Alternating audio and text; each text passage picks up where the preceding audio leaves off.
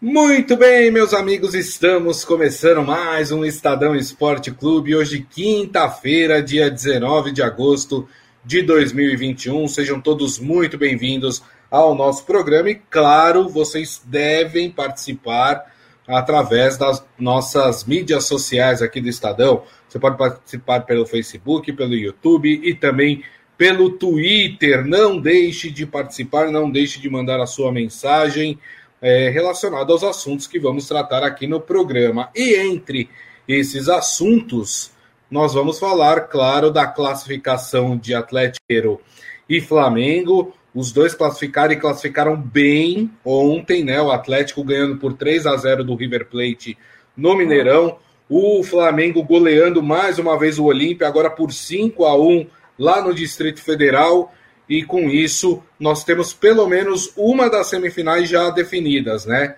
O Atlético Mineiro vai pegar o Palmeiras, que jogão esse, hein? Palmeiras que classificou um dia antes ao vencer o São Paulo também pelo placar de 3 a 0. Hoje vamos falar também de Sul-Americana, afinal tem Santos em campo, né? O Santos tentando aí a sua classificação frente ao Libertar do Paraguai. A partida acontece no Paraguai. E para comentar todos esses assuntos, quem está aqui comigo? Hoje a gente está ornando, né? Preto e branco. Robson Morelli, tudo bem, Morelli? Bom dia, Grisa. Bom dia, amigos. Bom dia a todos. Boa tarde já, né? Boa tarde a todos. É, Grisa, eu queria falar desse chocolate que o Flamengo deu no Olímpia, né? 5 a 1 nove gols nas duas partidas. Isso mostra um pouco a fragilidade né, do time é, do Paraguai na Libertadores. Estamos falando de quartas de final. E um time que chega até as quartas de final e toma nove gols é, é. muita é. coisa, né, Grisa? Isso também mostra que muita equipe boa ficou para trás, né? E, e, por exemplo, o Olímpia chegou. Mas assim, chegou por méritos dele também, né? Teve que passar por fase de oitavas de final, teve que passar por, por fase de grupos, enfim, né? Mas aí a diferença técnica entre Flamengo e Olímpia é brutal, né? E isso ficou muito evidente nas duas partidas de quartas de final. Mas eu queria começar a abrir esse programa, Morelli, falando da vitória do Atlético Mineiro, porque o Atlético Mineiro tinha um adversário muito complicado, que é o River Plate, que já há alguns anos é uma das melhores equipes é, do futebol sul-americano, inclusive pelo trabalho do seu técnico, o Gadiardo, mas o Atlético Mineiro não tomou conhecimento do River Plate. Já tinha vencido por 1 a 0 na Argentina e ontem deu um chocolate aí 3 a 0 e jogando muito bem. O que, já vou até fazer uma pergunta já projetando o futuro, Morelli. O que esperar desse confronto entre Atlético Mineiro e Palmeiras, hein? É, o torcedor do Palmeiras está muito preocupado, está muito preocupado, porque o Atlético é o time é, do momento, é o time sensação do futebol brasileiro e talvez até do futebol sul-americano junto com o Flamengo. Porque ganhar desse River tem um peso, um peso grande. E o Atlético Mineiro ganhou nas duas partidas, né, Grisa? Ganhou de 1 a 0 lá em Buenos Aires e ganhou de 3 a 0 no Mineirão ontem. Aliás, numa partida bastante tumultuada com a volta do torcedor. 17 mil torcedores no Mineirão. A, gente vai falar sobre isso. isso. Vamos falar sobre isso? Então vou deixar para depois, Vamos. mas eu quero falar bastante sobre isso. É, o, o, esse Atlético está jogando fino da bola. Nátio é, Fernandes não estava em campo, então assim, o principal jogador no meio de campo do Atlético não jogou e o Atlético assim mesmo sobrou, sobrou. E com gols bonitos, né, Grisa? O gol Isso. do Hulk, por exemplo, foi sensacional, né? Foi, foi. sensacional. E ele participou também do, dos outros gols. É, é, um Atlético empolgado, é um Atlético que lidera o Campeonato Brasileiro, que vai bem na, na Libertadores, que, é, é que tem aí um timaço, um timaço que está mostrando isso nas partidas. Então, o torcedor do Palmeiras está bastante preocupado. Agora vai ter Palmeiras e Atlético, Atlético e Palmeiras, semifinal. Quem passar, quem passar vai disputar a final. É, é difícil, é difícil, porque o Palmeiras também jogou bem contra o São Paulo. O Palmeiras também fez uma partida aí, talvez a, melhor partida do ano na Libertadores, ou no, juntando com o Campeonato Brasileiro também. Então vai ser, vai ser fogo contra fogo. Agora, como é que o, o, o Abel Ferreira vai montar esse Palmeiras para parar esse Atlético? É muito difícil, é muito difícil. E olha que nós falamos ontem, é, o Hulk, o Hulk não fez uma boa competição na Copa do Mundo de 2014, né? Isso. É, e hoje ele consegue ser o melhor jogador do Brasil. Você vê como, como quem está lá fora está muito à frente da qualidade do futebol e dos jogadores apresentados é, apresentada aqui no Brasil. Quem que foi que falou que o nível do Campeonato Brasileiro era nível de Série B? Foi o Dorival Júnior, não foi isso? Foi. Ele falou lá atrás que o nível do futebol brasileiro hoje, da primeira divisão, era nível de Série B. É, e ele tem toda a razão. Por isso que o Hulk sobra, por isso que alguns bons jogadores sobram é, no campo, sobram nessa temporada. Vai ser um jogaço. E o River, e o River vivendo ali a sua reformulação, talvez tenha acabado o ciclo do Galhardo no comando do time, acho que são seis ou sete temporadas. Isso. É difícil, é difícil, porque você não encontra mais caminhos para arrancar alguma coisa desse time, é, e aí talvez é, o River deve repensar. O Boca já está repensando, né? Já trocou de treinador também, já mandou o técnico embora, e talvez o River, numa forma mais natural, possa fazer isso aí no fim da temporada.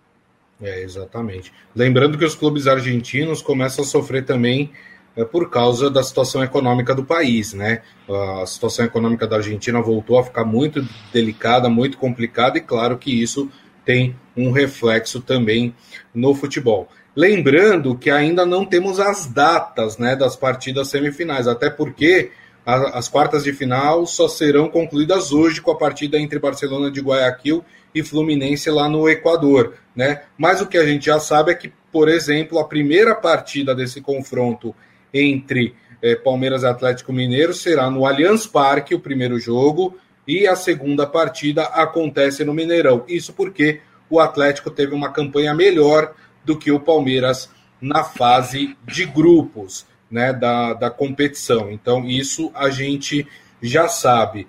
Mas queria passar, viu? Primeiro mandar um abraço aqui para os amigos que, que já estão na nossa live, José Carlos Mota, seu Hélio Morelli também está por aqui, mas falar desse assunto que o Morelli já tocou aqui sobre a volta do público lá em Belo Horizonte, 17 mil torcedores.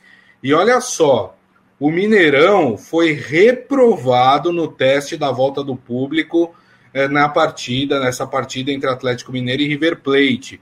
E quem fez essa avaliação, e aqui não é politicagem, vocês vão entender o porquê, foi o prefeito de Belo Horizonte, o Alexandre Calil. E por que, que eu falei que não é politicagem? Porque o Alexandre Calil é atleticano. O Alexandre Calil já foi presidente do Atlético Mineiro. Ou seja, ele teria todo o interesse em falar: olha, foi legal o teste, vamos manter é, o público nos Jogos do Atlético Mineiro, porque é o interesse dele também. Ele é atleticano, né? Enfim, mas não, ele, ele fez duras críticas a essa volta do público a, a essa partida, né? E ele disse que, inclusive, vai reavaliar se, se vai manter essa autorização para a presença de torcedores no estádio. É, ele disse que não gostou do que ele viu nas imediações do campo e deixou claro que pode mudar sim de ideia e voltar a trancar os portões do Mineirão, onde também joga o Cruzeiro pela Série B. É, lembrando que o Mineirão é um estádio público, né? Então é, poderia sim, o, a, não só com um decreto, todos os estados de Minas é, poderiam permanecer fechados, mas o Mineirão, por se tratar também de um estádio público, então é, o prefeito ele tem essa, essa prerrogativa de, de fechar o estádio. E de fato, né, Morelli? Estava é, tudo muito bagunçado, né? Ah, mas o pessoal estava vacinado. Não importa, a gente está vendo aí tanta gente se contaminando mesmo vacinada. Claro que a vacina é excelente porque ela evita, é, no, na sua maior parte dos casos, né, mais de 90% dos casos aí, a internação, é, a doença evoluir para casos graves, mas a contaminação, que é o que a gente está tentando também deter no mundo, né, ela continua acontecendo. E o que a gente viu realmente é, é, me deixou muito chateado, Morelli. É, e assim, foi a primeira tentativa do futebol voltar lá em Minas Gerais. 17 mil torcedores no estádio do Mineirão. Foi conversado com a organização do Mineirão, foi conversado com a organização do Atlético Mineiro, mas nada foi cumprido porque o torcedor também é, não ajudou em nada e, e, o Alexandre Calil, que foi presidente do Atlético, como você disse, é, é, questionou, condenou e reprovou essa volta é, do torcedor. Ocorre que amanhã vai ter jogo lá também do Cruzeiro. E o prefeito vai fazer a mesma coisa com a torcida do Cruzeiro que vai estar presente. Tem que ter é, um protocolo, tem que ter é, a, a, vacina é, tomada, tem que ter o teste feito. É, não dá para parar indo para o estádio nos bares. Eu sei que é legal, eu sei que é gostoso, mas não dá para fazer isso porque dessas paradas que você pode se contaminar é, é, de novo, né? É, é, é e aí o teste não vale, aí a vacina é, pode não valer e, e, aí complica tudo de novo. Então assim, muita gente no mesmo lugar também era uma coisa que poderia ter separado. O Mineirão tem capacidade para 70 Sim. mil torcedores, né? Deixa eu desligar aqui. 70 mil torcedores é, tinha, tinha 17 e parecia que estava todo mundo junto. Tinha que, ter, tinha que ter mais separação. É claro que não vai ter lá ah, é, uma cadeira sim, uma cadeira não, mas poderia ter uma distribuição melhor, mais sim. efetiva. E o torcedor não ajuda, o torcedor aglomera, faz o aquecimento ali do lado de fora do estádio, é, toma sua cervejinha, come seu lanchinho. Tudo isso era para ser evitado né? Era para entrar, ficar no seu lugarzinho e tentar ver o jogo ali da melhor maneira possível, com máscara, com álcool gel, com tudo que deve ser feito. Então, reprovado é, e o Calil vai, vai tomar decisões se for preciso. Amanhã, no jogo do Cruzeiro, vai ter um outro teste. É, exatamente. E o que me deixou mais incomodado, porque é assim, gente, a volta ao estádio ela tem uma série de protocolos rígidos que tem que ser cumpridos pela organização do campeonato e pelos torcedores. É um acordo que se faz, olha, a gente está permitindo, só que assim, existe um acordo. Vocês têm que cumprir a parte de vocês. Né? E qual era o acordo que o torcedor tinha que cumprir? Manter o distanciamento, o que não foi feito, e manter a máscara no rosto o tempo inteiro. E o que os torcedores fizeram? a, partir do momento que sentaram ali o seu, a, as suas cócoras é, no, nos bancos, tiraram a máscara, né? guardaram no bolso. Então é o seguinte, gente: se as pessoas não têm educação, se as pessoas não têm inteligência é, suficiente para entender o momento, fecha de novo, não tem jeito, infelizmente. Ah, são ditadores que estão proibindo. Não, se as pessoas não têm consciência, infelizmente medidas duras precisam ser tomadas. E ponto. Ah, a culpa é do governo? Não, a culpa é do torcedor. Porque no primeiro teste em que ele tinha que cumprir a, a sua parte do acordo, ele não cumpriu. Então a culpa não é do Calil, do prefeito, que vai fechar de novo se for fechar o estádio. A culpa é do torcedor que não fez aquilo que tinha sido prometido fazer aquelas 17 mil pessoas que estiveram no estádio. Claro, não são todas. Muita gente eu vi ali que manteve a máscara, procurou manter ali uma distância, mas boa parte ali da torcida não estava cumprindo nenhum desses protocolos. Se a torcida não tem educação suficiente para entender o nosso momento e de cumprir a sua parte do acordo, fecha de novo o estádio. Infelizmente é assim que tem que acontecer a coisa, né, Morelli? E, e, e, e eu volto a dizer, é culpa do torcedor. A gente acha que a vacina está andando rapidamente, a gente já tem 110 milhões de pessoas vacinadas, mas a maioria dos estados brasileiros está ali na casa de 25, 30%, né? Talvez até um pouquinho mais, um pouquinho menos de vacinados com a primeira dose, com a primeira dose. Esse número cai pela metade falando em segunda dose, né, que efetivamente imuniza é, o brasileiro, a pessoa. É, então a gente acha que ah, eu já tomei, meu vizinho já tomou porque eu sei, o meu, meu parente já tomou porque eu também sei, e a gente acha que todo mundo já tomou a vacina. Não é bem assim. A gente tem um exemplo dos Estados Unidos que tinham é, é, avançado na vacinação, depois pararam ali nos 57%, 60% e agora estão vivendo um novo boom de contaminados é, novamente, né? Novamente. Israel, metade, a mesma coisa. Israel, metade da população não foi vacinada ainda. O Brasil vive a situa situação igual, igual. Né? Metade foi vacinada, primeira dose, né? um quarto foi vacinada com as duas doses e ainda tem muito chão para percorrer. É, essas aberturas que a gente está vendo na sociedade em relação à pandemia, ela diz respeito assim, a tentar salvar um pouco a economia, a tentar confiar nas pessoas de que elas vão cumprir os protocolos, tentar aliviar um pouco essa vontade Exato. que todo mundo tem. Eu também tenho de ir para o estádio, claro. a Brisa tem, né? É, de tomar cervejinha, de rever os amigos, mas não é hora, gente. Tem que esperar. Não dá para correr risco. Pouca coisa mudou do começo do ano para cá. A gente ainda está é, é, vendo nossos, nossos é, compatriotas morrendo de Covid, todo dia tem, todo dia tem. Perfeito. Os números são um pouquinho mais positivos, mas a gente está lá em cima ainda. Então tem que ir devagar, tem que respeitar, tem que esperar. Em São Paulo, por exemplo, o governador João Dória disse que só vai abrir os estádios de futebol em novembro. Até lá, a vacinação avança. Né? Até lá, as pessoas podem é, ter nova conscientização, respeitando, né? cumprindo as regras. Vai ter que ser assim, gente. Não vai ser diferente. Não vai ser Exato. diferente.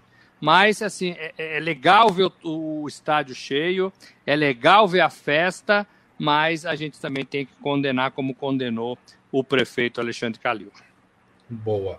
O Adi Armando falando nada foi cumprido pelos torcedores, a população brasileira é muito imatura, consciência zero. Uh, seu Hélio Morelli lembrando, por exemplo, ele fala: ah, o Palmeiras não tem torcida dentro do estádio, mas as ruas em volta ali ficam lotadas. E aí é um ponto negativo para o governo, para o governo, porque quem tem que evitar esse tipo de aglomeração é polícia, entendeu? Se a, se a população não tem consciência, quem tem que intervir é a polícia. Aí nesse caso, como então, faz nas, nas, nas festas, né? Nas festas clandestinas Isso. à noite, né?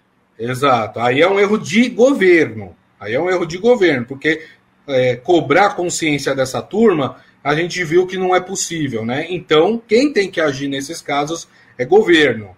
É, o José Carlos Mota falando nos jogos do Flamengo e Brasília, as coisas estão funcionando? Eu não sei. Olha, pelo que eu vi ontem, né? Também é assim, né? Também é assim. É, então. É, tinha me menos, menos pessoas, menos gente, né? torcedores né? apenas. É, é, um pouco mais espalhado pelo estádio, que também é grande, que também é grande. Você via mais lugares vagos é, e você via menos aglomeração também na entrada e na saída. É, o, o, que pegou mesmo foi, foi no, no, no Mineirão, né? No Mineirão, Mineirão, né?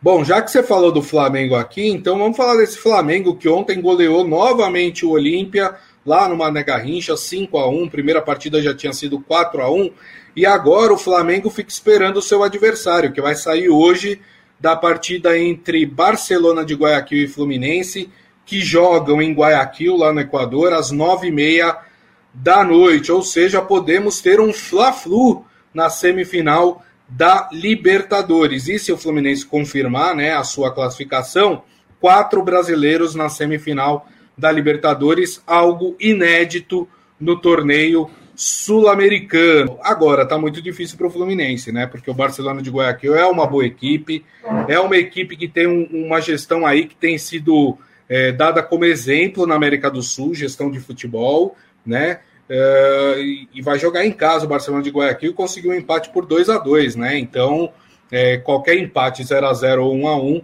é do Barcelona de Guayaquil. Mas hein, Morelli? Mas quem sabe não teremos os quatro brasileiros. Eu gostaria de ver os quatro brasileiros. Eu confio nesse Fluminense. Acho que o Fluminense pode ganhar lá é, no Equador. É, é, o, o, Barcelona é um time igual, mas não vejo que seja muito melhor do que o Fluminense, não. É, então eu acho que pode dar um jogo legal e o Fluminense voltar com a classificação o Flamengo espera, o Flamengo espera. Se der Barcelona, vai ser um intruso aí entre os brasileiros, né? O Roger Machado, técnico do Fluminense, ele está sendo fritado no cargo, né? Fritado, uhum. como fizeram com o Rogério Ceni também lá no Flamengo. É engraçado isso, né? Porque ele é um bom treinador, ele faz um trabalho legal, mas as pessoas não têm confiança nele. É muito, é muito ruim isso, né? Eu acho o Roger um bom treinador e uma boa pessoa também. É, não, não adianta. É, jogar bem, fazer uma ótima partida e não classificar. O que vale hoje para o Fluminense e que pode determinar a, a, saída do Roger do cargo é, é a eliminação. O que vale Sim. é a classificação, é a vaga para a semifinal. Vale dinheiro e vale esse prestígio. Mas ele está andando no fio da navalha faz algum tempo, né? É, aí depois a cobrança vai para o Campeonato Brasileiro, aí depois a cobrança volta para a semifinal. O Flamengo espera de camarote. É mais forte, é mais time, a gente viu ontem, em alguns momentos da partida contra o Olímpia, teve é, é, ca caráter de treino, né? Assim, parecia um treino de luxo do Flamengo com a camisa oficial. É. Porque os jogadores estavam leves, os jogadores estavam é, é, é, lamentando gols perdidos, como se fosse num, um verdadeiro rachão, né? Com todo respeito à Olímpia. E os gols foram acontecendo e, e, e gols contras também, né? E muitos Isso. gols perdidos e o Renato ali vibrando, né? Então, assim, parecia um, um grande rachão de camisas oficiais. É, mas a gente já cantava essa bola é, ontem, né, Grisa? Tava Sim. muito fácil para o Flamengo. Então, Flamengo, Palmeiras e Atlético Mineiro, três excelentes times e os melhores times do futebol brasileiro hoje, classificados para a semifinal da, da Libertadores. Lembrando que o Flamengo ganhou em 2019 e o Palmeiras ganhou em 2020 e 20. Tô achando que é ano do Galo, hein? Será? Ih, rapaz, será? O Adi Armando falando que os brasileiros estão sobrando nessa Libertadores, mas como lembrou o Morelli, eu acho que não só nessa Libertadores, acho que pelo menos há uns três anos o Brasil vem dominando aí a Libertadores. Só, só a gente pensar na última final de Libertadores, né? Essa que o Palmeiras ganhou de 2020, que foi uma final brasileira entre Palmeiras e Santos, né? Então, acho que já de algum tempo os brasileiros estão dominando a Libertadores. Mas não só a Libertadores, meus amigos. Oi, fala, Morelli. Eu ia falar que o Grisa não me deixa esquecer do Santos, né? Porque o Santos foi vice-campeão da Libertadores. Então é mais um é, Mas é porque. Chegando e chegando bem. É que você não entendeu a jogada, porque agora a gente vai falar de quem? do Santos. Do Santos. Que joga hoje pela Copa Sul-Americana. E eu ia falar que os brasileiros vão muito bem também eh, na Taça Sul-Americana, né? Lembrando que o Bragantino já passou para a semifinal e, inclusive, o vencedor dessa partida entre Santos e Libertar, jogo que acontece hoje, nove e meia da noite, no estádio Defensores del Chaco, lá no Paraguai, eh, vai ser o adversário do Red Bull Bragantino na semifinal. E o outro brasileiro que pode chegar hoje à semifinal é o Atlético Paranaense. Atlético Paranaense que joga hoje na Arena da Baixada, 7h15 da noite, contra a LDU. O, o Atlético perdeu a primeira partida lá em Quito por 1 a 0. Mas como a gente está falando do Santos, o Santos ganhou né, a primeira partida é, na Vila Belmiro. Foi uma partida, inclusive, muito difícil. O Santos, com um a menos, ainda conseguiu é, o resultado positivo, venceu por 2 a 1 Qualquer empate é, no jogo lá no Defensores del Chaco é do Santos. 1 a 0 para o Olímpia é do Olímpia, porque o Olímpia fez um gol fora de casa. Se o Santos fizer 1 a 0, é, o único resultado que leva aos pênaltis é a repetição do primeiro resultado. Se o Olímpia vencer por 2 a 1 no tempo normal, esse é o único resultado que pode levar para os pênaltis. Deixa eu passar aqui antes de, de, de pedir para o Morelli fazer a análise dessa partida, o provável Santos de hoje. Santos deve ir a campo com João Paulo, Wagner Leonardo e Luiz Felipe na zaga, Felipe Jonathan e Matson nas laterais, no meio de campo, Camacho, Jean Mota, Gabriel Pirani e Carlos Sanches. E na frente, Lucas Braga e Marcos Guilherme. Lembrando que o Marinho ainda continua fora por causa de uma lesão na coxa, Morelli. Pois é, esse Marinho faz muita falta nesse time do Santos. Então o Santos enfraquece demais sem o Marinho e já está demorando, né, Grisa? O torcedor do Santos está impaciente com esse retorno, mas tem que esperar. Lembrando que ele pegou Covid, ele voltou talvez fora de época, ele fez um esforço danado na temporada passada, que acabou esse ano, né? Em fevereiro, a gente sabe disso, é, e tudo isso talvez tenha complicado um pouco a situação física e clínica do Marinho. Agora, é, o, o Sanches voltou e está voltando bem, né? Tá jogando melhor a cada partida, isso é uma força legal para o Diniz. É, e essa molecada que o Santos tem que fazer jogar. Eu acho o Santos melhor que o Libertar. O Santos teve um jogador a menos e por isso que dificultou a sua vida na Vila Belmiro, mesmo assim ganhou de 2 a 1 um. Então, eu, eu, eu, eu, tivesse que apostar, apostaria na volta classificado do Santos. E aí o Santos numa semifinal de Sul-Americana. É legal falar disso porque o Santos é um time menos badalado, é um time que enfrentou enfrenta problemas é, de falta de dinheiro tremendo, uma gestão anterior muito complicada, muito confusa, né?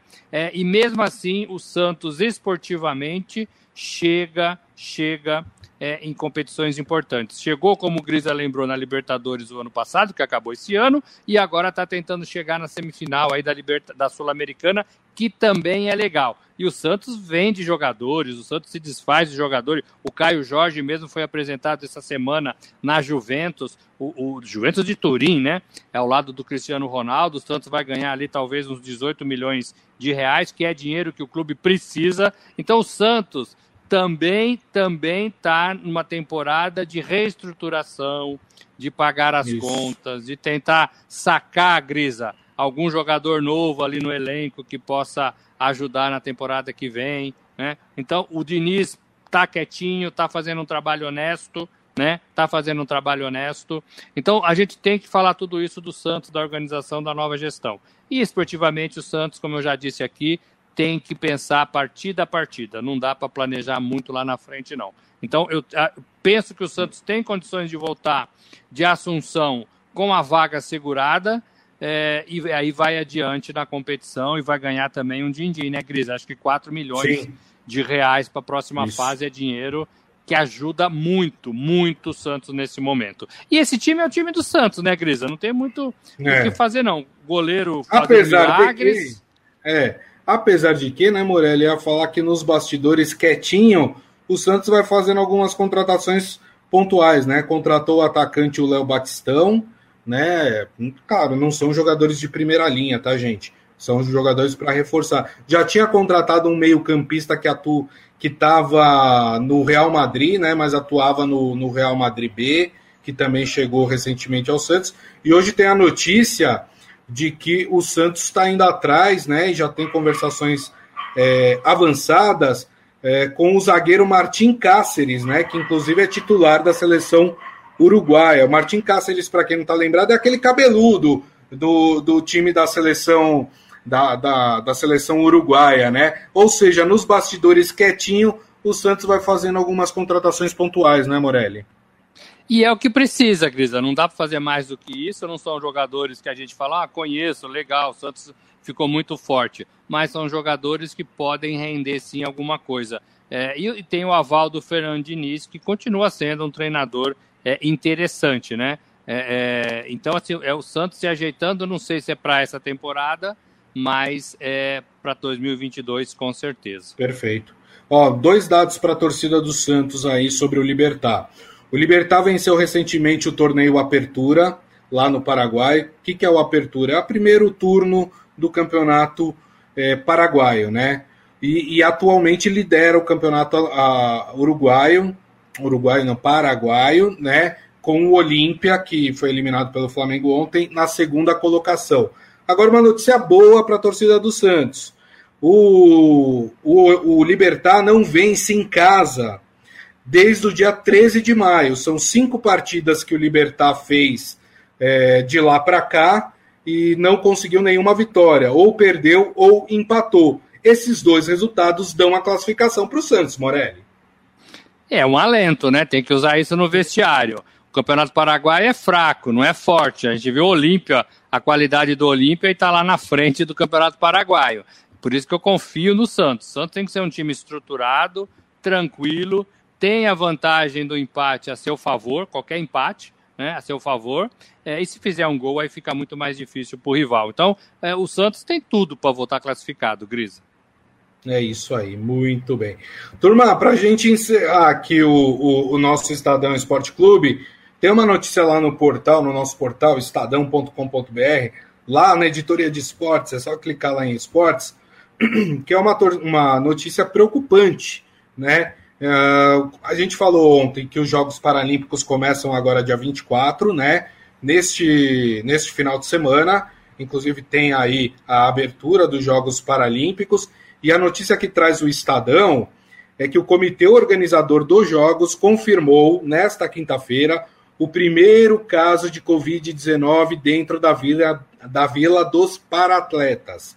Apesar de não divulgarem a, a identidade da pessoa que testou positivo né, para o novo coronavírus, a organização informou que ela não é atleta e não reside no Japão, né? Mas é uma notícia que preocupa porque é um caso de Covid dentro da vila dos paratletas, né? E a gente sabe que o Japão passa por um momento muito delicado de aumento no número de casos, ou seja, né, Morelli, motivo de preocupação aí para esse início de Jogos Paralímpicos. Sim, os, os atletas já ganharam a Vila Olímpica, começa a... Pode falar, Morelli. Começa a competição no dia 24, é terça-feira. É, os brasileiros já estão lá na Vila, na, Vila Paralímpica, que foi a mesma da Vila dos Jogos Olímpicos. É, e o Japão acirrou ainda o seu estado de emergência, né? É, é por causa desses aumentos da Covid. É, felizmente, não teve nenhuma relação com o que aconteceu né, nos Jogos Olímpicos, não, não foram os Jogos Olímpicos que fizeram explodir contaminados. É, é, é, a vacinação Japão é lenta, ela está e vai muito devagar, e vai muito devagar. É, então tem toda essa preocupação durante essas duas semanas de Paralimpíada. É, preocupa, preocupa e precisa seguir os protocolos como os atletas olímpicos seguiram, Grisa. É, eu falei esse fim de semana, desculpa, viu, gente? A abertura é no dia 24, que é na terça-feira que vem, né? Então, a abertura dos Jogos Paralímpicos, ela acontece na terça-feira que vem, dia 24 é, de, de agosto. E amanhã a gente, a gente fala um pouquinho também sobre chances do Brasil em relação aos Jogos Paralímpicos, né? O Brasil que tem aí uma meta de chegar no top 10, né? Ser as 10, estar entre as 10 nações que mais ganham medalhas é, nos Jogos Paralímpicos.